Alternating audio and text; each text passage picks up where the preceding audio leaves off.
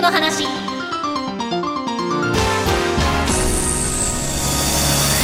皆さんこんにちは。税理士の佐藤敦子です。聞き手の武田純子です。このポッドキャストでは経営の数字や実態など現場の声を踏まえながら分かりやすく解説をしていきます。今回もよろしくお願いいたします。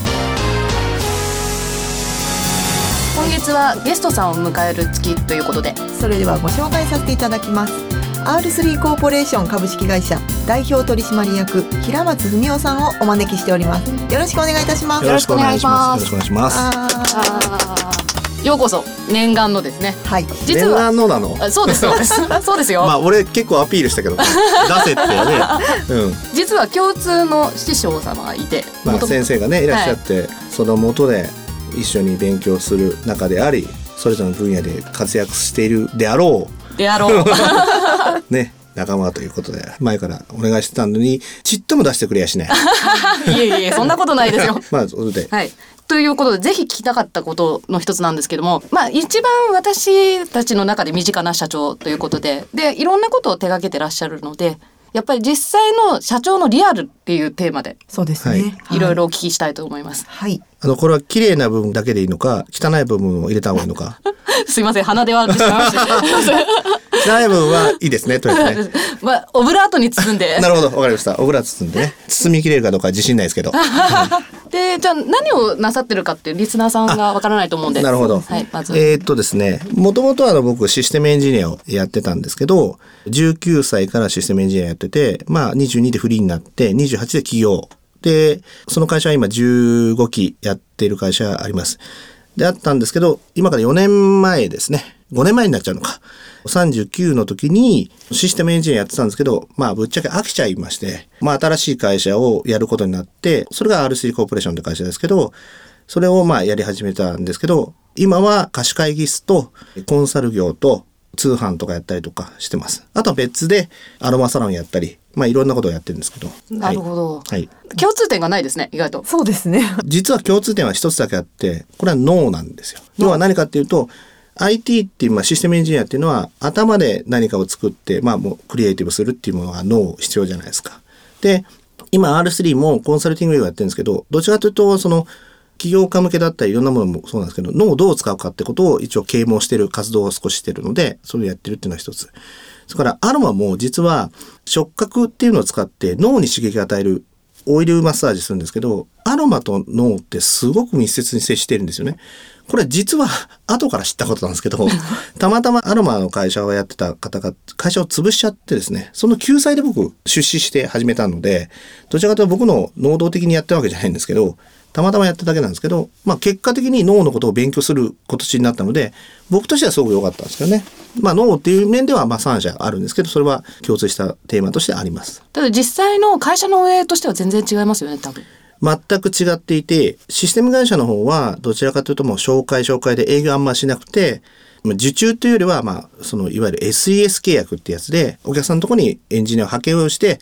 まあ、売り上げがていくっていうモデルですし、もう一つの R3 っていう会社の今メインでやってるところは、貸し会議室はウェブ集客で、ウェブでお客さんを呼んで、貸し会議室を使っていただくっていう、それで売り上げ上げていくっていうモデルですし、あとコンサルはまあご紹介だったり、あとはウェブでの申し込みによってやることであって、どちらかというと、以前の IT のモデルと全く違うモデルでやってます。で、アロマサロンの方は、今実際は、あの、もう委託でやっちゃってるので、あんまり僕はビジネスとしてやってるわけじゃないんですけど、まあ、延長線上でやってるみたいな形になっちゃってますけど、それも本当にもういろんなリアルとか、ネットの集客とかいろんなものを組み合わせて、お客さんを呼ぶっていう、全く全然違う業種、そうですようね。ん、ですね、やってますね。そうですよね。はいでも一番長かったのは IT の会社そうですね、ってい20年やってましたからね。はい。20年ですって。20年ですか僕はあの、一人早めに社会に出たので、19歳で出たので、39まである20年間ずっとエンジニア一筋で、他のことを逆に目をくれずにやってましたから、逆にその39歳になって、じゃあ他のことやろうと思った時はすごく苦労してましたね、逆に。ああ、そうなんですか。ほら、うん IT の会社さんってどうしても人に依存するから、うんやっぱりそのマネージメントとかすごい苦労するって話聞くんですけど、まあ、大体エンジニアって、僕が話しちゃったらあれなんですけど、まあ、めんどくさい人間が多いんですよね、正直言ってね。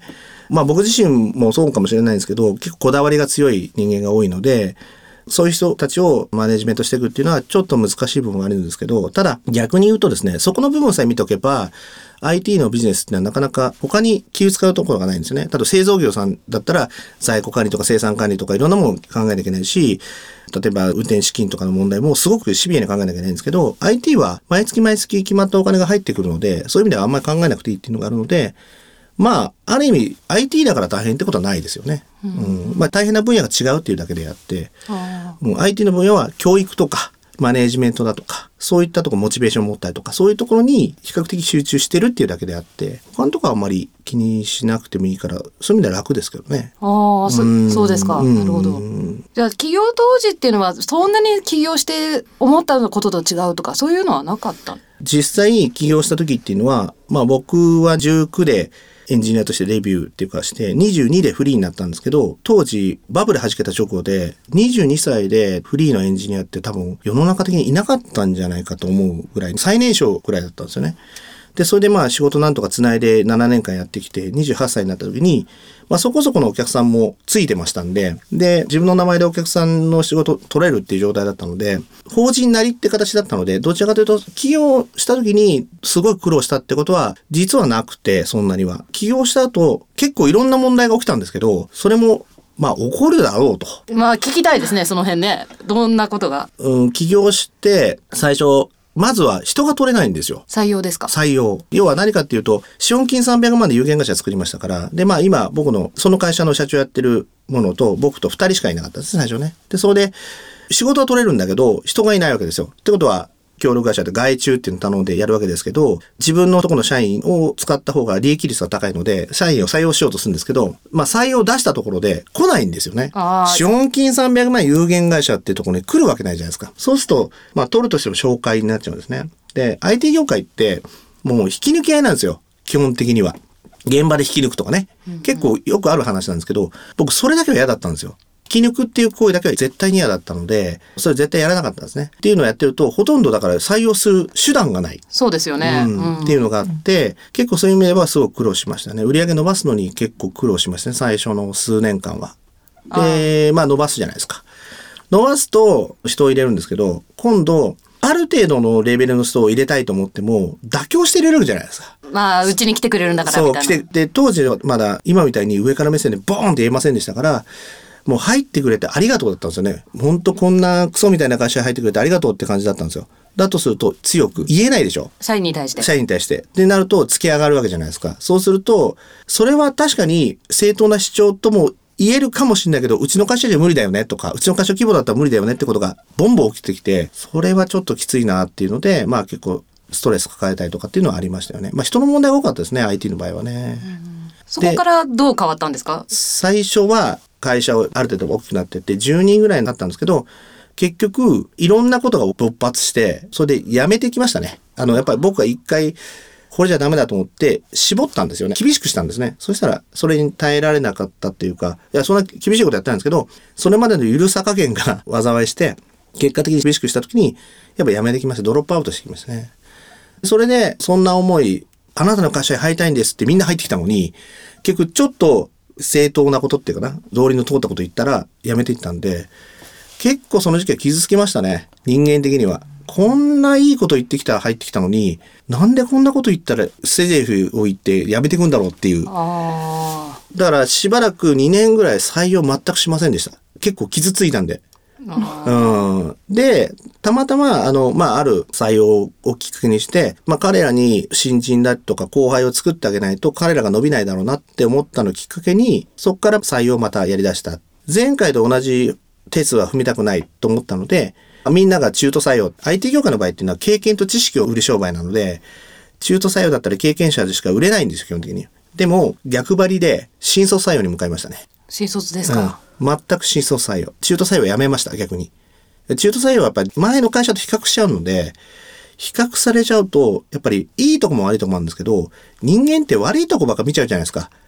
だから中途採用しちゃうと、どうしてもやっぱりいろんないざこざが起きちゃうので、とりあえずニュートラルな状態の人間をまあ採用しようってことで、新卒採用に切り替えたんですね。もう振り幅変えちゃって。うん、で、新卒採用をやろうと思った時に、じゃあ、どうすればその新卒の人たちが来てくれるのかとかいうのを、まあ、結構研究して増資もしましたし、まあ、株式会社に変えましたし、あとは採用のためのページ作ったりとか、ホームページも全部リニューアルしたりとかっていうことは結構投資してやりましたね。それでまあ、毎年毎年、結構そこそこでいい人材を取れるような、新卒で取れるような形に変わっていきましたけどね。うん。やっぱ最初はやっぱ人で苦労したのと、仕組みとかね、苦労しましたよね。で、わかんないですもん、最初。どうやったら人が来るのかなってわかんないし、言っちゃ悪いけど、陸ダビとか前ダビとか出しとけば、来るだろうと思ったら一切来ないみたいな。いや本当に。本当ですか？本当に来なかった。